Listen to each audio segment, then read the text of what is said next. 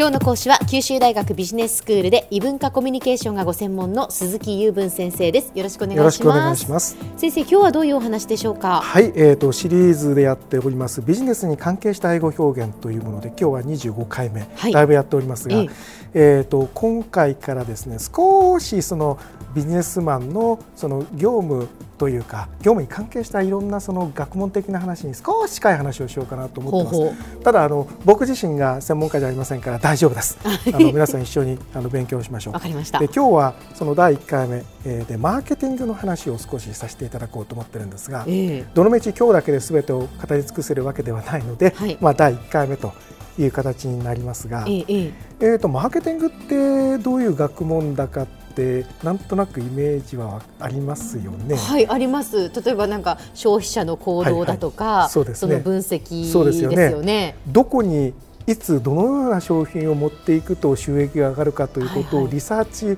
チしないといかんですよね。やみくもに言ったらダメですよね。はいえーと、そういったことを研究する学問で市場がどういうニーズを持っているか、うんうん、そして何を作ってどう売りましょうかということなわけなんですけど、はいまあ、一番最初に出てくるのはまあ消費者ですな、はいはい、えーと、買う人がなければ商売成り立たないので、うん、えー、売るもちろん売る人も必要ですけど、えーと、消費者わかりますかね？消費者ってなんて言うんですか？買う人？なんなんて言うんだろう、えーと、消費するっていう英語の単語コンシュームというのがありますな、はあ、えー、とどうなんでしょう？スペルは言ってった方がいいのかな？ consume、えー、CONSUME ね、はいはい、 consume。それに R がつくと consume する人で消費者ね。コンシューマー。コンシューマー。ニーズってよく言うでしょう、ね、消費者がどういうものを欲しがっているのかというやつですよね、えーえーはい、意外とだからマーケティングの用語っていうのはそのもうカタカナ語として定着しているものとかもあるんでしょうね。そうなんですそうなんです、えー、次に持ってきたのももう日本語で通ってますよ。マーケットリサーチ市場調査ね、はい、市場調査。これはもうマーケットリサーチで通じますよね。そうですね。こんなふうにしてほとんどかなりのものが日本語で通じるようになっています。ええ、というか最近の学問っていうのはこの敬語が強くてわざわざ日本語に直して使うよりもそのままの言語で使った方が早いからっていうことで、はい、あの別にビジネスに関係した学問だけの傾向じゃありません、はい、最近はそういうことが多いのでそういう意味でも英語をやっておくといいよねということはありますね。そうですね、ね、昔はドイツ語だったようなこともあるんですけどね、はいはい、最近はその医学の用語とかなんかも英語でやることが多くなって。あのちょっと話は脱線しますけども、ええ。ー、っとドイツ語での名前がついてた元素の名前ね、はい、何々ニウムとか言うでしょ、えー、あれは英語ではニアムになるんですよね。ところがえーと、今の学生さんにそのそういった単語が入っている文章を読んでもらうと、うんやっぱりニウムって読むんですよね、うんうん、アルミニアムじゃなくてアルミニウムって読むわけね。でそれはやっぱりあの昔かつてその辺がドイツ語から来てたっていうことの証拠なんですけど、まあ、最近はその、えーと、媒体国際的にねお互いにあのこの国の言語を知らない同士が英語を媒介にして意思疎通を取ることが多いので、英語だったらどういうのかっていうことをことさら意識した方がいいっていうことですね。はい、はい、ありがとうございます。はいえーとそれから売る側が一社だけだったら全然マーケットリサーチいらないんですよね。えー、あのそういうの独占と言いまして、うん、出せば売れるわけですから、はいはい、全然あの苦労する必要ないんですけど、うん、必ずあの競争する会社がいます。で競争があると値下げ競争や品質競争やいろんな競争が起こって、あのいいことが生まれてくるわけなんですけど、はい、その時に競争する相手のことこれは何というでしょう？競合他社と言い競合他社。あ、あ、あ日本語でね。日本語でね。はい。英語では。すみません。英語では何て言うんですか、先生。コンペティターと言いますね。コンペティター。えっ、と。コンペティションの。そうです。元、元というか、はい、えはい。動詞ではコンピート。争うですね。で名詞形にするとコンペティションで競争すること。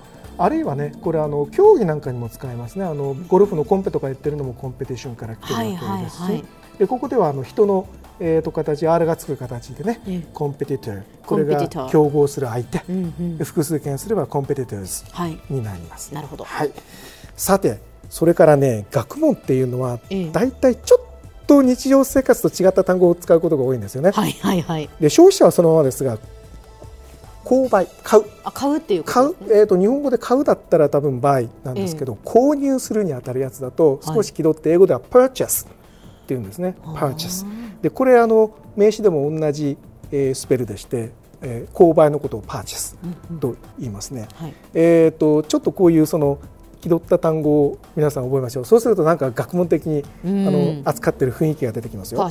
はい。はい、次々いきましょう。えーと、次はニーズですな、これはさっき出てきました、コンシューマーニーズ、これね、あのこのままニーズでいいんですか、うん、そうなんだけど、うん、最後に S をつけるの忘れないでねっていうことですね。日本語でもニーズとあるから、はい、あの最後 S はつけてくれるでしょうけど、ニードの後に S をつけてください。あええ、あるいは demands、ちょっとあの程度を一つ上げて demands。demands えっ、と需要ですな。日本語でいうとこのニーズというよりも需要、なんか需要といった方が学問やってる感じですよね。ですね。はい。はい、そしてですね、えっ、といろんなニーズを掘り起こしていくときに。この消費者層だったらこういうニーズがあるけどこっちだったら全然こういうニーズがあるよねっていう違ったニーズがあることがあるでしょ。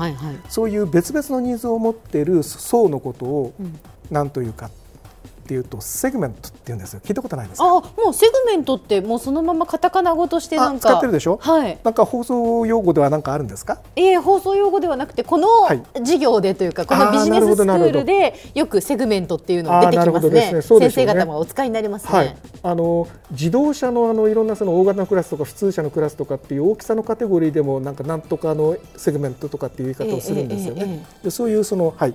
一つ一つのカテゴリーを表すわけなんですけど、うんマーケティングでも、はい、そのニーズを持っている一つの同じニーズを持っている一塊の消費者のことをセグメントと言ってます、うん、このセグメントに対してはこういう戦略を持っていこうとかっていう言い方をするわけですね。はい、はい、さて少しですね、えー、えーと最後に一つ、はい、売りってなんて言いますかね。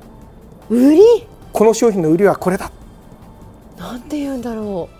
この商品の売り価値とかそういうことでもないんでしょうね。それでもいいと思いますね。うん、あのいろいろあります。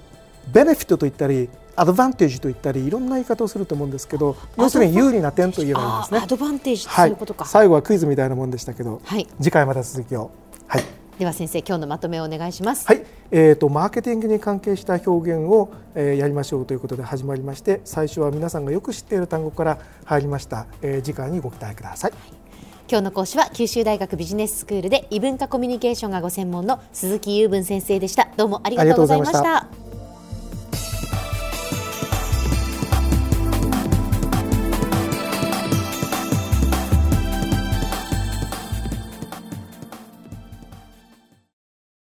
ゾクゾクぐいぐいメラメラつながる。